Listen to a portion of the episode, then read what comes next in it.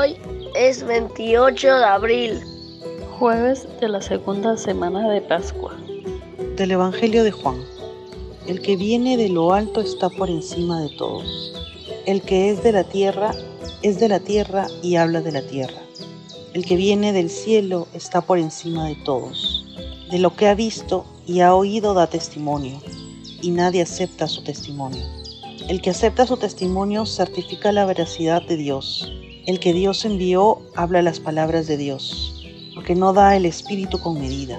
El Padre ama al Hijo y todo lo puesto en su mano. El que cree en el Hijo posee la vida eterna. El que no crea al Hijo no verá la vida, sino que la ira de Dios pesa sobre él. Buenos días hermanos y hermanas desde Lima, Perú. Al canto del gallo damos gracias a Dios por este nuevo día que empezamos y disponemos nuestro corazón para escuchar su palabra, acogerla y vivirla en nuestra vida habitual.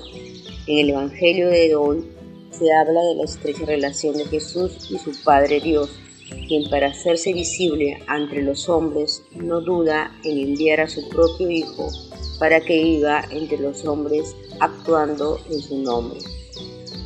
En el Evangelio de Juan podemos apreciar la estrecha relación que existe entre Dios, su Hijo Jesús y el Espíritu Santo. Y es que creer en un Dios a quien no conocemos es de por sí bastante difícil por los innumerables cuestionamientos e interrogantes que como seres humanos solemos hacernos. Sin embargo, Creer en alguien que estuvo entre nosotros ya es más accesible y razonable. Y fue precisamente por ello que Dios Padre envió a su Hijo a la tierra para que sea Él quien hable y obre en nombre de su Padre. Y a pesar de ello nosotros terminamos condenándolo a morir en la cruz. Sentencia que solemos repetir cada vez que nos rehusamos a aceptar lo que Dios quiere y espera de cada uno de nosotros. Que nuestro amor y fidelidad a Jesús nos permita entender y aceptar lo que Dios espera de cada uno de nosotros, en el mundo de hoy, en nuestros hogares, en nuestro entorno social y en nuestro país. Reflexionemos en familia a partir de la siguiente pregunta. ¿De qué forma reconocemos a Dios en Jesús? Y damos gracias a Dios por los que hoy nacen y cumplen un año más de vida, especialmente por Pablo Pedroso Pari.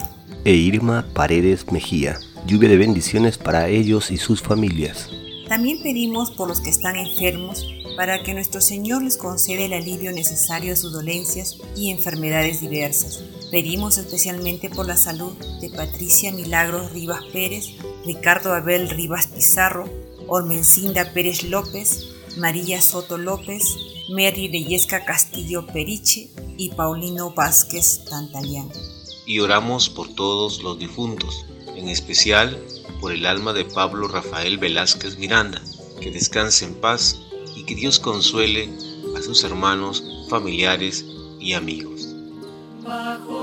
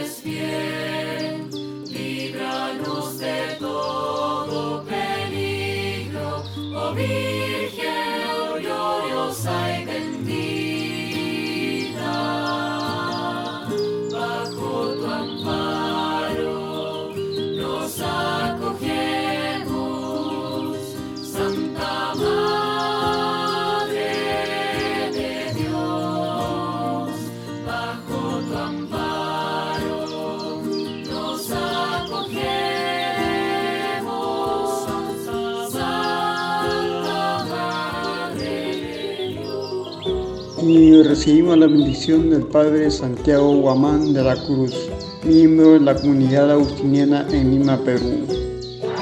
Queridos hermanos, el Señor les conceda su amor y su cariño, pero sobre todo nos conceda a todos nosotros un espíritu de arrepentimiento, un espíritu de volver hacia Él.